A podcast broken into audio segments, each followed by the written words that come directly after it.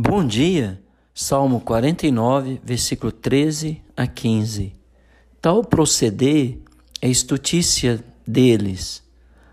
Assim mesmo, os seus seguidores aplaudem o que eles dizem.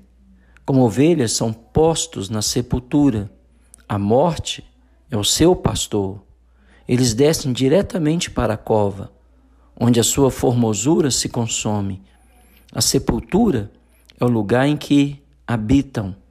Mas Deus remirá minha alma do poder da morte, pois ele me tomará para si. Ele está descrevendo a confiança tola do homem rico em seus bens. Mas os seus bens não pode resgatá-lo ou redimi-lo da morte. A morte vem para todos, plebeus, de pessoas de fina estirpe, ricos, pobres, mas alguns acham que a sua riqueza pode controlar tudo, até se deparar com a morte. E eles pensavam nos seus corações que as suas moradas seriam para sempre, por todas as gerações e que seus nomes seriam ah, perpetuamente preservados na terra. É, é, é nisto que o salmista dizendo: tal proceder é loucura, é estutícia deles.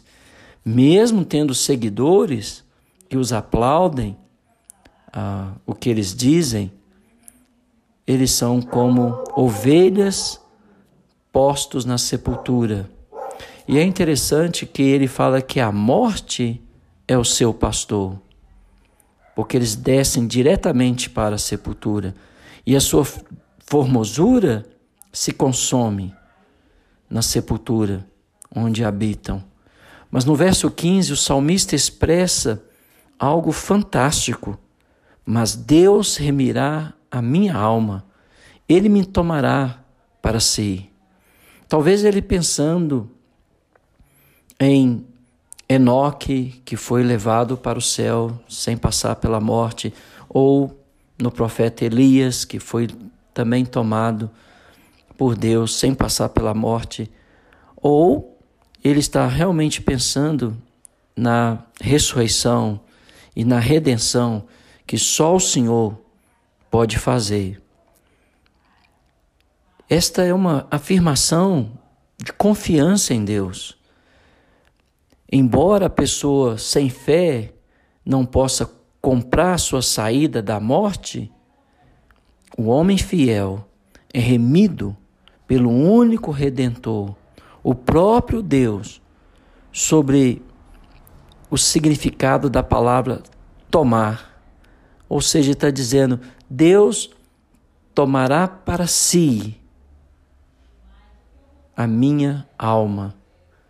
Então, ou ele está pensando numa teologia já mais avançada dos hebreus, referindo-se à ressurreição dos justos, à condenação dos ímpios pós-vida, ou ele estava trazendo à sua memória o que aconteceu com Enoque, o que aconteceu ah, com Elias, ou simplesmente ele está dizendo: o meu redentor não me deixará na morte.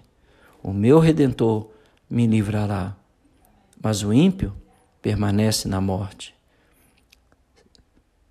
Talvez o salmista pensando apenas na morte física, mas nós sabemos que o ímpio permanece eternamente na morte espiritual. Ele está tentando explicar o sofrimento, a prosperidade dos maus, e Ele está nos desafiando a não invejá-los, a não desejar o que eles possuem e os elogios que eles recebem. Que nós não tenhamos seguidores como eles têm, que os aplaudem, que os celebrem, mas que nosso celebrador, ou aquele que nos aplaude, seja Deus, porque Ele é o Redentor e só Ele pode redimir a nossa alma da morte. Só Ele pode nos dar vida, imortalidade, fazer-nos habitar na luz inacessível, segundo a tua glória. Portanto, não inveje os ímpios, não deseje ser celebrado, aclamado, a não ser por Deus. Eu espero que o Senhor tenha ti e celebre a sua vida e que se alegre em você e que você, independente das circunstâncias, coloque sua total esperança no Redentor e Salvador Jesus Cristo. Que Deus te abençoe.